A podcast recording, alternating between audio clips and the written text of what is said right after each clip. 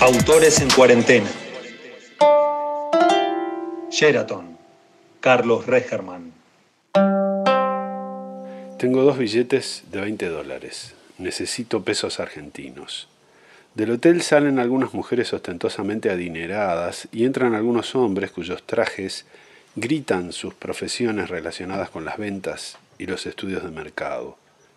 Mientras sigo caminando hacia la puerta delante de la cual estaba parado un botones vestido con uniforme de soldadito de plomo, me examino el atuendo para concluir que puedo pasar por un turista afecto a los deportes. Pantalones vaqueros, campera corta, azul y amarilla, botas Merrell de montaña, gorro negro de esquiador con un carterito que reza Thinsulate. Aunque detecto en la explícita desatención de una mujer que pasa a mi lado un severo discurso sobre la inadecuación de mi presencia. Entro. En el vestíbulo hay poca gente. La recepción está a la izquierda, volcada hacia adentro, por lo cual debo dar un rodeo para enfrentar el mostrador, ante el cual hay un pasajero que paga su estadía con una tarjeta dorada. Lo atiende un hombre alto, de sienes canosas, vestido con un traje negro, que da la curiosa sensación de parecer el dueño del hotel, que, de paso por ahí, se hubiera detenido a echar una mano. Cualquiera sabe que estos hoteles no tienen dueño y que si lo tuvieran sería imposible que pasaran a echar una mano. Pero la sensación está instalada y el resultado de la sensación es que uno siente la deferencia de quien lo atiende por el mero hecho de hacerlo, a la vez que respeta la calidad del servicio. Por otra parte, esa sensación que transmite el traje negro de buen corte y perfecta pulcritud que por lo demás es llevado por el hombre con una elegancia natural y nada afectada, como si viniera usando trajes hechos a medida desde el día que dejó los pañales, establece un nivel de igualdad entre ambos lados del mostrador y en la mayoría de los casos de inversión de la superioridad. El hombre de traje es claramente mejor educado y elegante que la mayor parte de sus clientes. En comunidades primitivas, como las que constituyen las poblaciones de las grandes cadenas de hoteles, el resultado de esta simple táctica contribuye a mantener una cierta estabilidad al alza de las tarifas. Intento dirigirle la palabra al hombre del traje negro en cuanto el pasajero se retira del mostrador, pero no obtengo ninguna respuesta porque diez metros detrás de mí viene caminando otro pasajero y el hombre del traje negro ha detectado hace rato que yo no busco alojamiento, puesto que tiene un órgano especialmente destinado a esos efectos. Espero que atienda al pasajero, un extranjero que habla con dificultad el inglés y parece un poco avergonzado ante la soltura con que el hombre de negro le contesta, con lo que yo insisto en suponer un aristocrático acento bostoniano, y después sigo esperando mientras el hombre de negro acomoda unos papeles detrás del mostrador, porque me he dado cuenta de que solo obtendré el beneficio de su atención cuando él lo considere pertinente. Buenos días, me dice el hombre, sin esbozar una sonrisa, pero con la misma amabilidad neutral con que atendió a los pasajeros. Buenos días, le digo y explico. Quisiera cambiar dólares. El hombre me mira como miraría si usara anteojos por encima de los anteojos, algo curioso porque no usa anteojos y yo me imagino que los pelitos de la nuca se le ponen tensos, aunque no hay señales evidentes de reacción por su parte. Dice, en la caja, por favor, señor. Sus ojos saltan un instante en dirección a mi hombro derecho y más allá, y vuelven a caer en mis pupilas. El hombre habló con perfecta calma, pero me pareció que me había juzgado con extrema severidad, me había condenado y me sugería desaparecer de inmediato de su vista. Digo gracias, giro con un chirrido de goma de mis suelas deportivas contra el granito restallante del suelo, cosa que me hace tomar conciencia del detalle de la falta de alfombra del vestíbulo, rasgo interesante para una cultura que prefiere lo blando.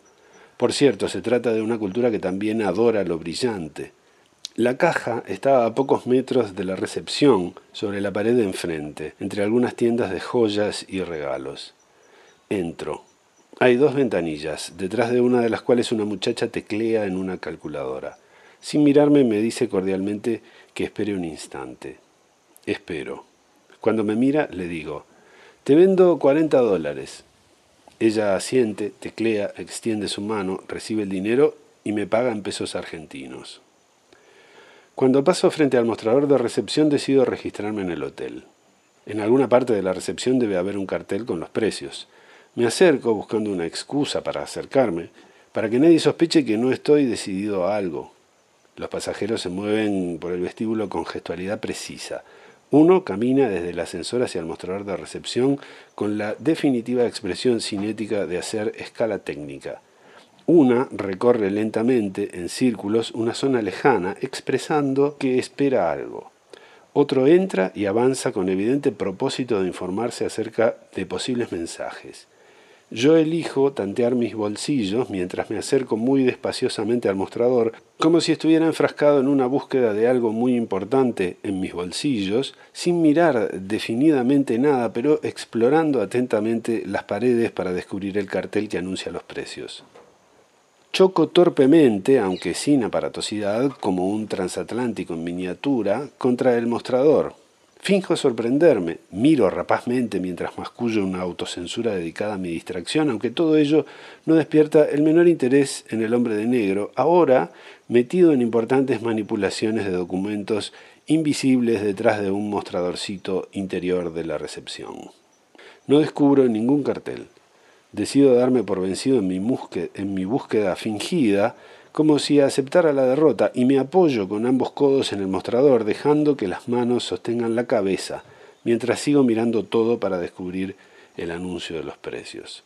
Cuando casi abandono la exploración, descubro un cuadrito enmarcado en bronce brillante, colgado de una pared a la derecha, lejos de la zona de atención de quienes se acercan al mostrador, donde el precio más barato parece ser 95 dólares. No me alcanza. Necesito 55 dólares para completar el precio de una habitación, de modo que hago planes mentales. Mi objetivo ya no es registrarme en el hotel, sino conseguir 55 dólares. Me alejo de la recepción. Busco en el vestíbulo un lugar para sentarme a pensar.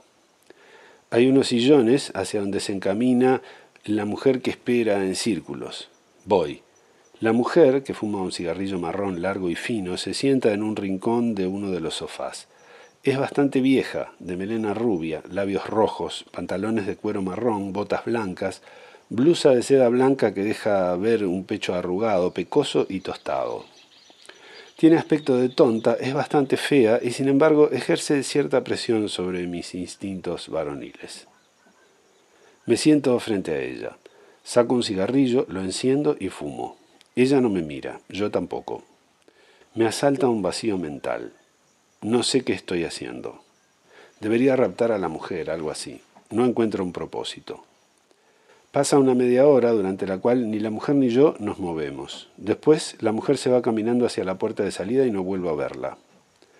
Se me ocurre que la única manera de obtener 55 dólares es robándolos. Me pongo de pie y camino hacia un rincón donde hay un hombre uniformado a quien le pregunto dónde están los baños. Voy hasta otro rincón y entro al baño de mujeres, como si estuviera muy distraído. Está vacío. Si alguien me vio, a través del sistema de seguridad, vendrá dentro de poco. Me meto en un cubículo y me siento en el inodoro a esperar. Pasan diez minutos, lo cual significa que nadie me ha visto. Me tranquilizo y sigo esperando. Alguien entra al baño. Por el perfume que invade el ambiente me doy cuenta de que no es nadie del servicio de seguridad. Miro a través de una rendija. Se trata de una mujer tan rubia y de labios tan rojos como la que estaba hace un rato en el vestíbulo, pero con pantalones de seda y campera de cuero marrón. Lleva botas marrones, pone su cartera sobre la mesada de granito y se examina atentamente un ojo. No logro imaginar cómo le robaré la cartera. La mujer se va y yo vuelvo a esperar. Pasa media hora. Entra una mujer de melena rubia y pantalones de cuero blanco, botas negras y camisa de, seda roja. Se mete en un cubículo donde produce el siseo de un chorro de orina que emite durante largo rato. Luego permanece en silencio unos minutos, sale y se detiene ante el espejo donde se lava las manos, se examina con atención los pómulos y se arregla la ropa. Después sale del baño. Espero en mi cubículo unos diez minutos. Entra una mujer de pelo negro, bastante vieja, vestida con pantalones vaqueros y camisa de seda blanca, que calza sandalias negras de tacos altos. Espero que se vaya y salgo del baño. Camino hasta los sillones del vestíbulo. Cuando paso frente a la recepción, el hombre vestido de negro me lanza una mirada fugaz que, aunque sin expresión, me indica claramente que me ha identificado como sospechoso. Agradezco mentalmente su actitud, que considero una amable advertencia. Convendría que me fuera. Me siento en el sofá que más temprano ocupó la mujer de labios rojos, saco un cigarrillo y fumo. Hay cierto movimiento en el vestíbulo. Grupos de hombres de trajes oscuros y mujeres de trajes oscuros deambulan con portafolios y carpetas. En determinado momento todos comienzan a caminar hacia una puerta que está al final del pasillo al que se vuelcan la recepción y la caja. Me pongo de pie y los sigo. Una mujer joven me da la bienvenida cuando atravieso el umbral, me entrega unos papeles y me sonríe. Es una salita de convenciones. Me siento cerca del fondo. Al frente hay un escenario bajo donde se acomodan algunos hombres y mujeres detrás de una mesa larga sobre la que hay micrófonos. Al cabo de un rato comienzan a hablar en inglés y a mostrar gráficas y fotos proyectadas desde una computadora. A veces ríen. Me doy cuenta de que en realidad hablan en español, pero con muchos términos en inglés, porque son vendedores o sociólogos. Delante de mí hay un asiento vacío del que cuelga un abrigo, y a su lado hay un portafolio voluminoso. Atiendo con cuidado, y en el momento en que alguien hace un chiste, me paro, y con un solo movimiento agarro el portafolio y me dirijo a la salida. Saludo con una sonrisa a la mujer que espera delante de la puerta. Camino hacia los ascensores y espero. En la pared del ascensor donde están los controles veo en qué piso hay un bar. En el bar pregunto por el baño. En el baño me meto en un cubículo y examino el contenido del portafolios.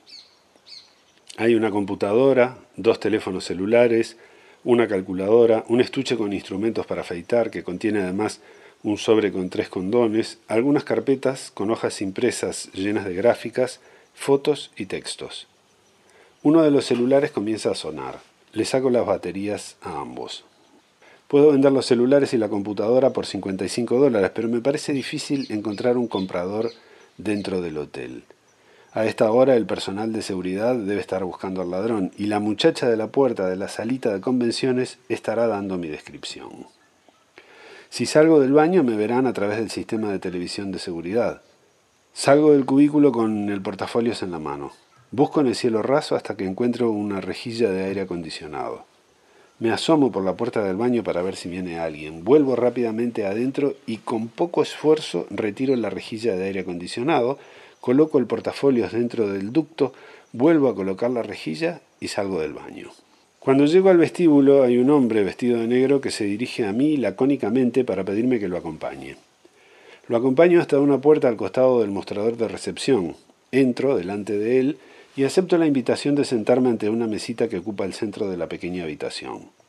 Él permanece de pie. Me pregunta qué hago en el hotel. Le contesto que estudio la idea de registrarme.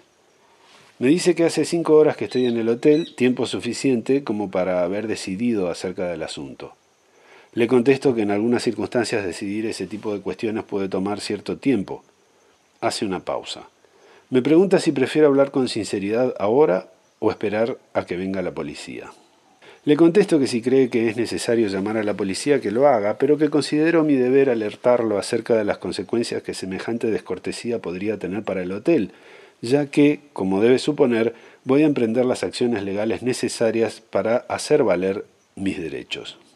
Me dice que como yo no soy pasajero del hotel, estoy invadiendo una propiedad privada y que por lo demás se ha producido recientemente un robo, de manera que lamentablemente será la policía y no el hotel quien asuma las responsabilidades que acarrearían mis acciones legales, y que, puesto que estaba clara mi perspectiva de la situación, a él no le quedaba otra salida que hacer la llamada. Yo me pongo de pie, le agradezco y me dirijo a la puerta, pero el hombre se interpone en mi camino, un poco brutalmente a lo que digo. Por favor, y señalo la puerta. El hombre exhibe cierta gestualidad agresiva, aunque permanece en silencio, de manera que digo, ahora usted está reteniéndome contra mi voluntad, lo cual configura el delito de secuestro. El hombre me da un puñetazo en el estómago que me hace asumir una posición fetal mientras dice, y lesiones personales, Gil. Por alguna razón nos llaman a la policía, aunque me mantienen encerrado durante algunas horas en una habitación del subsuelo. Pido comida. Me traen un bife con puré de papas, salsa de pimienta y ensalada de frutas. Todo excelente. Para beber, agua mineral. Le pido al hombre que viene a llevarse los platos que le transmita mis felicitaciones al chef. Se abre la puerta. Entra un hombre bajo, pasado de kilos, vestido con un mono de mecánico de color anaranjado, al parecer recién sacado de su envoltorio de tienda. Lleva una mano en el bolsillo. Cierra la puerta. Saca la mano del bolsillo, que sostiene una pistola de color plateado bastante voluminosa. Mira hacia la pared buscando algo que resulta ser el interruptor de la luz. Miro los renglones para orientarme y poder seguir escribiendo incluso ahora que ha apagado la luz. Escucho el sonido de matraca metálica de la pistola siendo amartillada. Sheraton, Carlos Regerman.